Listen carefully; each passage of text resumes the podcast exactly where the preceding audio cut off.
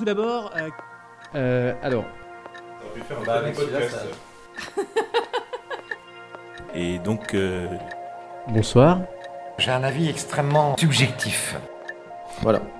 voilà ce que je pourrais dire en quelques mots. Mon camarade a très bien parlé, il a dit l'essentiel. Aujourd'hui, dans Signal sur bruit, je reçois Ulrike Franke, chercheuse associée à l'European Council on Foreign Relations et qui travaille notamment sur les questions de politique étrangère et de défense de l'Allemagne.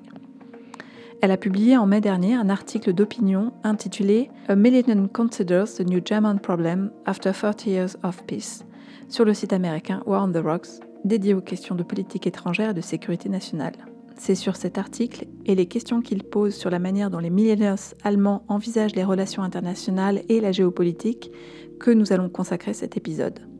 Je suis Anaïs Meunier et vous écoutez Signal sur bruit, le podcast du Centre de documentation de l'école militaire consacré aux questions de méthodologie et aux données. Donc on parle euh, d'un article qui a été publié dans War on the Rocks euh, qui s'intitule euh, Millennium Considers the New German Problem After 30 Years of Peace. Alors avant de venir au propos de l'article, comment ça se fait que vous avez publié celui-ci dans War on the Rocks En fait, c'était un article que j'ai voulu écrire depuis un, bon moment, euh, depuis au moins euh, deux ans, je crois, et ça m'a vraiment pris un, moment de, l'écrire et de, le publier. Donc, je, suis très contente en fait que euh, j'ai l'impression que j'ai décrit quelque chose que d'autres personnes ont, aussi ressenti, sans peut-être pouvoir l'exprimer. Euh, mais la jeunesse de l'article, si on, peut dire ça, c'était, je crois, la, célébration de l'anniversaire des 30 ans de la chute du mur de Berlin, euh, donc en 2019. Car euh, c'est à ce moment-là que je me suis rendu compte que les, décennies après la chute du mur de Berlin étaient assez extraordinaires d'un point de vue géopolitique. Parce qu'en fait, après 1989 et la réunification en euh, 1990 pour l'Allemagne, c'était vraiment, je crois, la, fin de l'histoire, dans la mesure où, après des, décennies ou même des siècles pendant lesquels l'Allemagne était au centre des disputes géopolitiques, tout d'un coup, après 1989, il ne se passait plus grand-chose d'un point de vue géopolitique en Allemagne. Et même les, grands, événements des années euh, 1915, euh, 1990, 2000, etc., se passaient plus ou moins en dehors de, l'Allemagne. Donc aux États-Unis, par exemple, avec les attaques du, du 11 septembre. Et euh, en plus, euh, il y avait en Allemagne, pendant ce même temps, une, une continuité politique as- assez extraordinaire, au niveau national aussi. Donc, euh, moi, j'ai j'ai 34 ans maintenant et j'ai vécu sous euh, trois chanceliers seulement. Et donc, pendant toute ma vie, à part euh, 7 ans, je crois, l'Allemagne avait un gouvernement mené par les conservateurs, donc le, CDU. Euh, et juste pour comparer, euh, aux États-Unis, ils ont eu six présidents et en, Italie, ils ont eu presque, je crois, 20 premiers ministres pendant ce même temps. Et donc, ça, c'était pour moi la, première observation. Et la deuxième, je crois, c'était que l'idée de la fin de l'histoire était particulièrement attractive et a été adoptée de manière assez euh, enthousiaste en Allemagne. Euh, cette, expression, la fin de l'histoire, ça vient d'un article de Francis Fukuyama. Euh, je suis sûre que, les auditeurs savent ça. C'est un politologue américain. Et il décrivait pas vraiment la fin de l'histoire dans la mesure que rien ne se passe plus, mais il parlait d'un point de vue idéologique. Donc, il disait que les grandes disputes idéologiques étaient du passé, car le système euh, démocratique, libéral, capitaliste euh, avait gagné. Et donc, pour l'Allemagne, cette idée euh, était euh, super. Euh, Ils ont vraiment adoré, ça parce que là-dedans, il y avait des éléments que euh, marchaient très bien pour l'Allemagne, comme le, le primat du droit plutôt que le primat du pouvoir, l'idée que la politique pourrait devenir bah, la, bureaucratie. Donc on n'avait plus besoin des vrais hommes ou femmes euh, politiques et des idéologues qui expliquent euh, comment le monde marche, mais euh, il nous fallait que des, bureaucrates, des managers. Et donc, euh, je crois que pour un pays qui avait vécu le, temps nazi, qui était à l'origine de la Seconde Guerre mondiale, euh, qui a vécu la guerre froide, c'était euh, énormément attirant. Et, et cette, idée, en fait, ne vient pas que de moi, juste pour le dire. Il y, avait un, article que je, que je, recommande vivement à vos auditeurs. C'est un article de Thomas Baga, euh, qui s'intitule euh, euh, The World According to Germany, Reassessing 1989, je crois. Et c'est lui, en fait, qui écrit cette idée que, que ce, ce sentiment vécu par les Allemands de l'époque, c'était que c'était le, le sommet, si vous voulez, du développement euh, politique. C'était vraiment. Mais, mais donc, euh, voilà, euh, ça c'était la, la, jeunesse du projet. Et moi, quand j'ai entendu tout cela, toute cette idée de la fin de l'histoire, etc., quand je me suis rendu compte de tout cela, je me suis posé la question, ben, comment est-ce que ce temps extraordinaire, à mon avis, comment ce temps extraordinaire a influencé ceux qui ont grandi pendant ce temps-là, donc les millennials, ceux qui sont nés euh, entre à peu près 1985 euh, et, 1999. Et donc euh, voilà, je me suis posé cette question et pour moi, ces expériences aident à expliquer pour moi pourquoi ma génération pense de la manière dont elle pense et notamment euh, pourquoi on n'aime pas la géopolitique, pourquoi on n'aime pas l'idée du pouvoir géopolitique, le pouvoir militaire, euh, pourquoi on ne sait pas comment penser de, manière euh, stratégique. Donc c'est ça en fait le, point de départ et la raison principale pourquoi j'ai voulu écrire cet article. Plusieurs fois revient cette idée d'atrophie du muscle stratégique et on a l'impression qu'effectivement, c'est un point très important, parce que vous revenez sur euh, l'intérêt vague pour la géopolitique, mais pas plus qu'une autre euh, science qui, humaine qui pourrait y avoir, euh, ou sociale, dans le champ des études allemandes, et un désintérêt total pour la chose militaire. Et donc, en quoi cette atrophie est problématique aujourd'hui pour les Allemands? Oui, en fait, ce que j'ai observé, c'est que les millennials allemands n'ont pas vraiment l'habitude de penser de manière stratégique.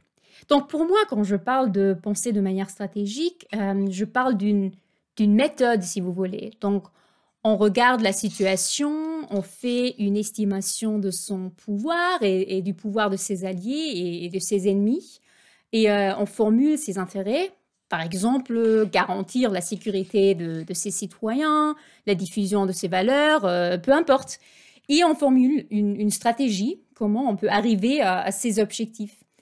Et, moi, je n'ai pas l'impression que ma génération pense de cette manière-là.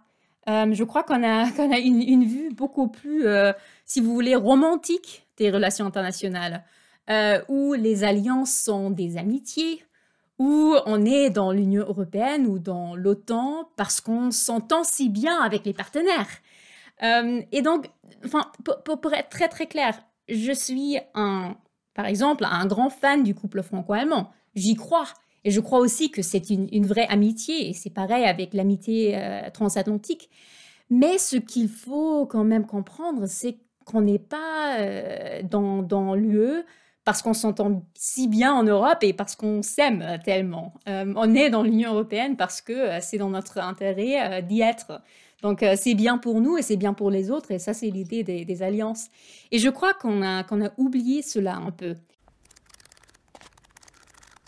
Ce qui pose justement un problème si, par exemple, ces alliances sont attaquées. car les arguments, mais on, s'aime tellement, c'est pas vraiment assez. Donc, euh, pour revenir à la question de pourquoi est-ce que c'est problématique, ben je crois que, maintenant le monde est en train de changer. Euh, peut-être qu'il il, devient plus normal, si vous voulez, au, sens géopolitique. Euh, donc la concurrence géopolitique est de retour et il faut qu'on réagisse. Mais est-ce que les Allemands de ma génération sont, sont prêts à le faire? Je n'en suis pas si sûre. Est-ce que vous, vous avez été concrètement euh, confronté à cette situation, en fait? Pour moi, tout ça, je crois, c'était une, observation de longue durée, si vous voulez. Mais euh, il y a peut-être... Euh, oui, il y a peut-être deux moments clés qui m'ont convaincu d'écrire quelque chose. et donc le, premier, c'était justement une discussion politique avec d'autres millennials. Et je parlais de la géopolitique, ou j'utilisais le mot géopolitique, je me rappelle même plus. Et une personne euh, euh, me disait Ah non, j'aime pas la géopolitique, ça, ça me rappelle trop les mouvements de troupes. Et ça, je trouvais assez, assez frappant de, de penser que la géopolitique est quelque chose de, de malpropre, si vous voulez.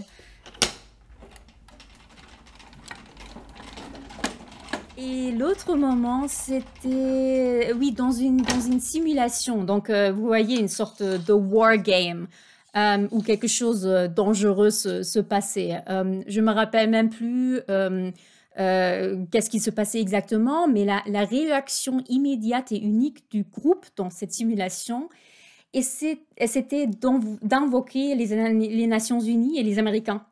Il n'y avait jamais ce moment où le groupe se posait la question très basique euh, qu'est-ce qu'on veut?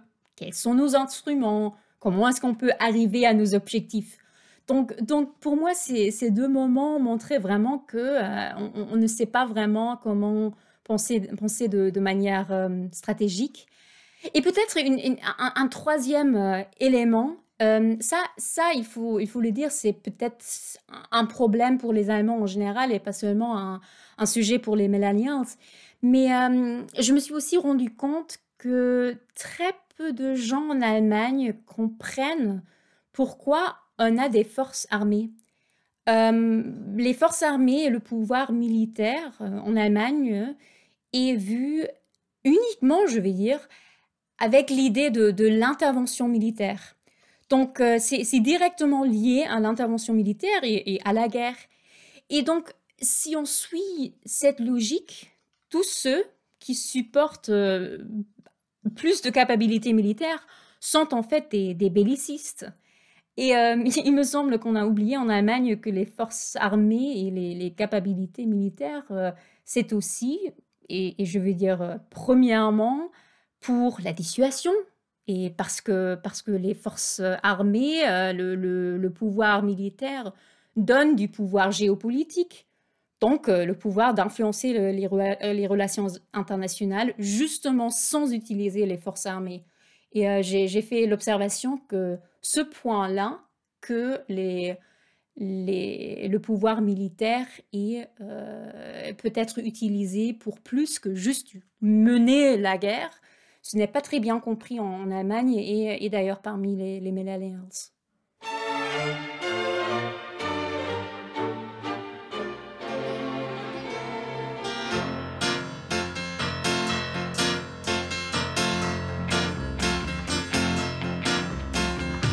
treffen sich täglich um Viertel nach drei. Oh, oh, oh. Am Stammtisch im Eck in der Konditorei. Und blasen zum Sturm auf das Kuchenbuffet. Auf Schwarzwälder Kirsch und auf Sahne Auf Früchte, Eis, Ananas, Kirsch und Banane bitte mit Sahne.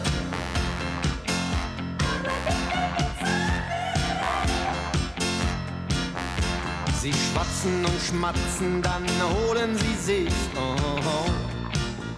Oh yeah. Noch Buttercremetorte und Bienenstich. Oh, oh yeah. Sie pusten und prusten, fast geht nichts mehr rein. Nur ein Mohrenkopf höchstens, denn Ordnung muss sein. Bei Mathilde, Ottilie, Marie und Liliane. Aber bitte mit Sahne. Euh, de fait, ça me fait penser à deux choses. Euh, la première, c'est que justement, quand vous parlez de wargames à un moment donné, vous revenez sur l'idée qu'on n'appelle pas ça un wargames, mais c'est plus sur le terme de simulation, comme si le terme war n'était pas possible ni pensable dans cette situation-là non plus. Oui, oui, absolument. Et d'ailleurs, en Allemagne, donc, donc moi, je suis basée à Londres. Et, et à, Londres, à King's College, par exemple, il y a, il y a un War Studies Department, euh, donc un, département euh, à l'université où, justement, on, on parle des, des guerres. Euh, pas pour les mener, mais justement aussi pour, euh, pour, pour, pour savoir comment euh, est-ce qu'on peut faire pour, pour qu'il n'y a pas de la guerre. Mais en Allemagne, il n'y a, pas cela, il y a euh, des, des, peace studies, donc les, les, études de, du paix. donc oui, tout à, tout à fait. Donc War Games, ça ne marche pas non plus.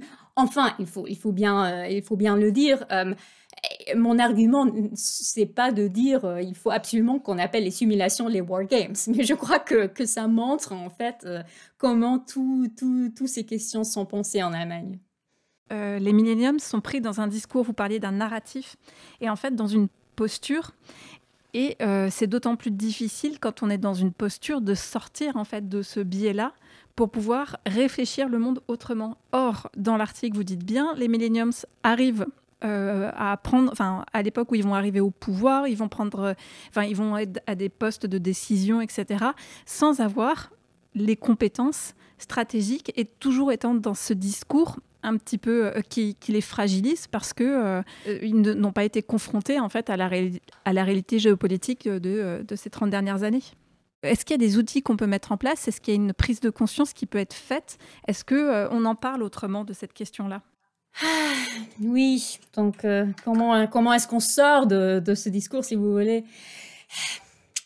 Bah, Pour, enfin, Forcément, c'est vraiment la grande question. Euh, et, d'ailleurs, je ne dis pas que moi, j'ai toutes les réponses. Euh, et aussi, et ça, ça c'est quand même intéressant, l'idée de cet article, ce n'était pas de dire Regardez-moi comme je suis tellement plus, plus forte que les autres. Euh, et moi, j'ai compris quelque chose que, personne d'autre a, compris.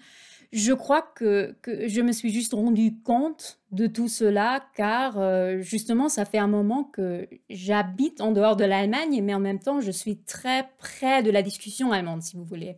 Mais tout ça, c'est aussi une, réflexion personnelle qui explique mes idées et justement m'a aidé à comprendre euh, pourquoi je pense comme je pense.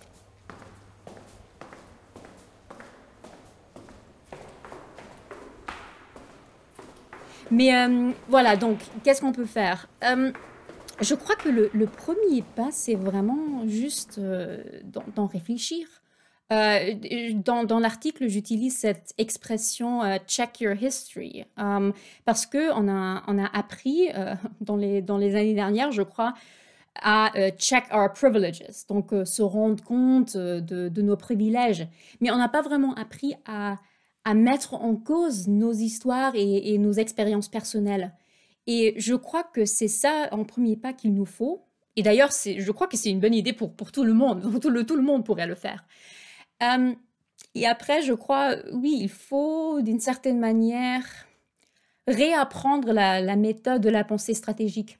Donc, euh, il, faut formuler nos intérêts euh, avec nos, nos, nos, partenaires, bien sûr, euh, mais il, faut qu'on se rende compte que l'histoire n'est pas, n'est pas finie et, justement qu'il faut travailler pour euh, garder ce qu'on a et pour euh, réaliser ce qu'on veut.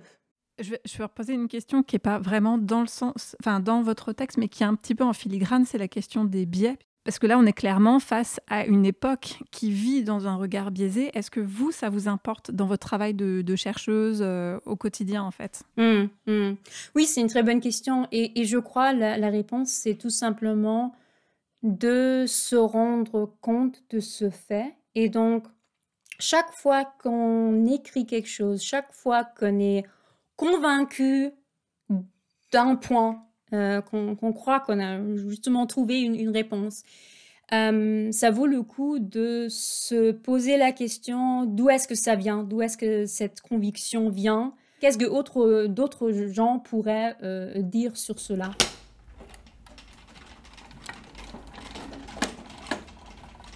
Et d'ailleurs, je crois que ça, c'est extrêmement intéressant et important pour l'Europe parce que bien sûr, en Europe, dans l'Union européenne, on a, un plein de, pays différents avec des expériences différentes. Bien sûr, on est tous sur le même continent, etc. Et donc, on a aussi une histoire euh, commune. Mais bien sûr, tous les, autres, tous les pays européens ont eu des histoires et des expériences euh, différentes.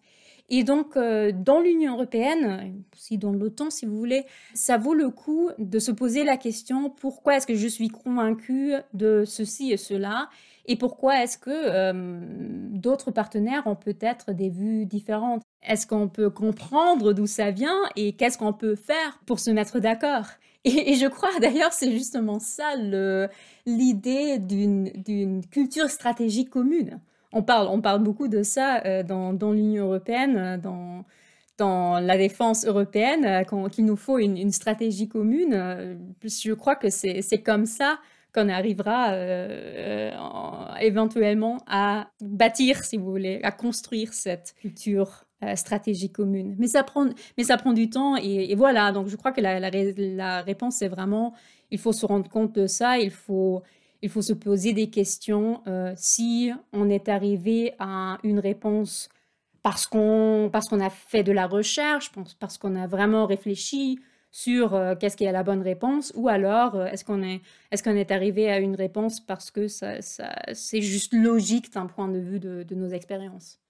Et en fait, cet article-là, c'est comme une espèce de premier pas à réfléchir peut-être un peu globalement sur, euh, sur cette question de, hum, stratégique, justement, de culture stratégique. Et si on commence par pays à se poser cette question-là en se disant, bah, moi, finalement, je fonctionne de telle manière et je comprends un peu mieux que euh, je ne peux pas parler avec les mêmes mots, les mêmes discours, les mêmes termes à un autre pays qui va y mettre des concepts totalement différents et que c'est comme ça que ça va se, faire. Pour moi, c'est exactement ça. Pour moi, c'était vraiment un article de réflexion, si vous voulez.